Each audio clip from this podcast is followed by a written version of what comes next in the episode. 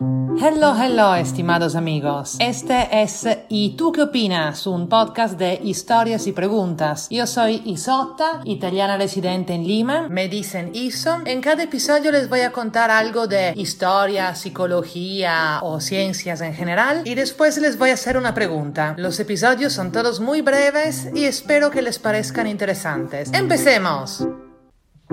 Es plena noche en mi cuarto. Don, don, don. La oscuridad envuelve todo. Don, don. Algo me despierta.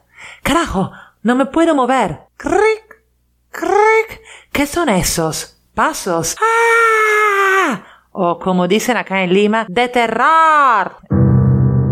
En unos minutos les cuento más sobre esta escena. Lo que estaba describiendo es un caso de parálisis del sueño, algo que nos pasa al 70% de la población. Le voy a explicar qué es y por qué no hay nada que temer. Pero antes les cuento otra cosa interesante sobre el momento en que nos quedamos dormidos, porque hay un momento, no, bueno, sabemos que no hay un momento exacto, o sea, no es que estamos allá en la cama pensando a la lista de compras del día siguiente e improvisamente estamos durmiendo. Seguro ustedes también han notado las cosas graciosas que hace el cerebro justo antes de dormir. Las imágenes raras, los pensamientos absurdos que pero no nos sorprenden. Fíjense si hasta ahora no lo han hecho, porque es una fase bien divertida de nuestra vida cerebral. Se llama fase hipnagógica. Piensen que hay laboratorios del sueño donde científicos se dedican a estudiar este momento de nuestras vidas. Y examinando a muchísimas personas de muchísimas culturas distintas, han notado una cosa interesantísima, que todos antes de dormir pasamos por la misma secuencia. La primera cosa que vemos son unas manchas luminosas en la oscuridad de nuestros ojos cerrados. Esas manchas para algunos son verdaderos destellos o fuegos artificiales y para la mayoría son parecidos a, a lo que se ve en la televisión cuando no está conectada ningún cable. O sea, como unas manchitas blancas en el negro. Después se pasa la fase 2, en la que se ven caras flotando así al azar y paisaje sin sentido. Solo que como estamos medios dormidos no nos parecen raros,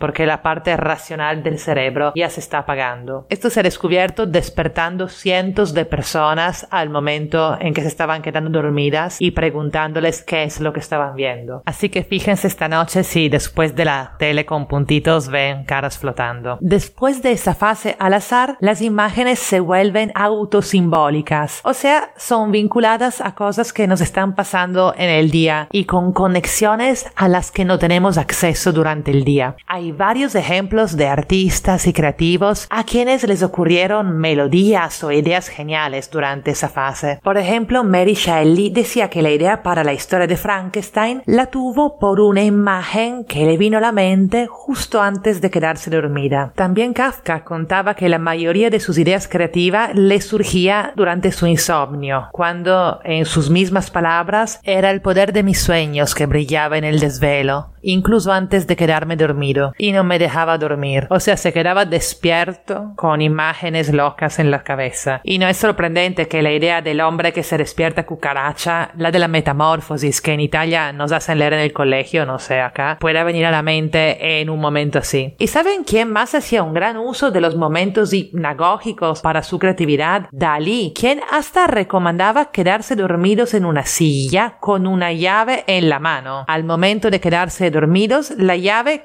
caerá al piso, permitiendo tomar nota de las ideas que te estaban pasando por la mente en ese momento. Y he sido sujeto involuntario de este experimento las veces que me estaba quedando dormida y mi vecino prendía la radio con reggaetón fortísimo. Y puedo decirle que las imprecaciones y maldiciones que le lancé fueron muy creativas. Así que sí funciona el sistema. Otro ejemplo, un poco más significativo para la historia de la humanidad, es el del químico Kekulé, quien entendió que la molécula del benceno tenía forma de anillo porque al quedarse dormido frente a la chimenea vio un dragón que se mordía la cola. Y otro ejemplo es James Cameron que estaba con fiebre, él también ni dormido ni despierto y de su cerebro emergió la imagen de un esqueleto de metal con los ojos rojos rodeado de llamas. Y la mañana siguiente tenía la idea de Terminator. Y bueno, hay miles de otros ejemplos, y espero que a ustedes también se les ocurra una idea genial que les cambie la vida al quedarse dormidos uno de estos días. A la espera de eso, volvemos un segundo al comienzo. Don, don, yo paralizada en la cama, pasos, la parálisis del sueño,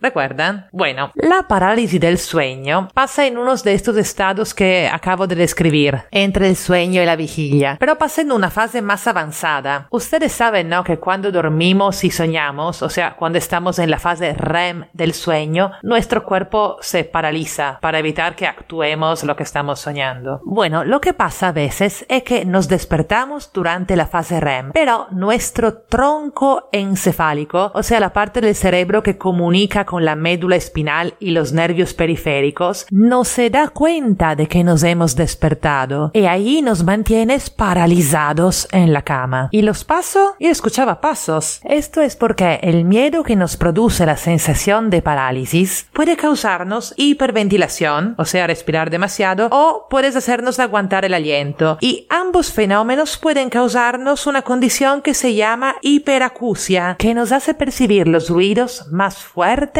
y distorsionados. Así que un normal ruidito de la madera del piso se transforma en el paso de un ogro, o de un duende, o de una bruja, o de un kanashibari. ¿De un qué? De un kanashibari, que en japonés es un espíritu malvado que sofoca a la gente durante la noche. En verdad casi siempre lo que nos asusta son sonidos que nos dan la sensación de que hay alguien en el cuarto, aunque algunas veces intervienen también las alucinaciones hipnagógicas de las que hablaba antes y hasta nos parece ver personas o presencias, y allá sí es difícil no asustarse. Normalmente la figura que nos aterroriza depende de nuestra cultura y de lo que hemos estado haciendo durante el día. Hubo un famoso caso en Rusia en que una mujer llamó a la policía diciendo que había sido atacada por un Pokémon gigante y después se descubrió que había sido una alucinación hipnagógica. Otro caso que aparece en muchas culturas es la sensación de tener un gato en el pecho que te está chupando el alma. Esa creo que es conocida acá en Perú porque una vez hablaba con mi colega y le dije que me sentía sola y quería tomarme un gato y ella me dijo no, que cuando duermes te viene encima y te chupa el alma. Aunque yo creo que más que todo me lo dijo por miedo a que después me fuera de vacaciones y le pidiera que me lo cuidara. O sea que cada uno con su pesadilla. Y acá viene mi pregunta. ¿Ustedes tienen miedo a algo en la noche o son perfectamente ¿Han tenido alguna vez alguna experiencia como estas que les he contado? ¿Y qué han sentido? Este podcast se llama ¿Y tú qué opinas? porque la idea es contarnos nuestras opiniones y nuestras experiencias. Así que espero sus comentarios. Para hacerlos buscan ¿Y tú qué opinas? podcast en Facebook, YouTube, Instagram o Twitter. Y si les ha gustado y están escuchando en iTunes, por favor dejen 5 estrellitas de forma que más gente pueda descubrir este podcast. Y si les gustó, donde sea que estén por favor suscríbanse para enterarse cuando salga un nuevo episodio. Y si no saben cómo escuchar, bájense nuestra aplicación auspiciadora que se llama Castro. Es la mejor forma para escuchar podcast y la encuentran escribiendo castro.fm en la tienda de Apple o si no simplemente en Google. Besos a todos y que sueñen con angelitos.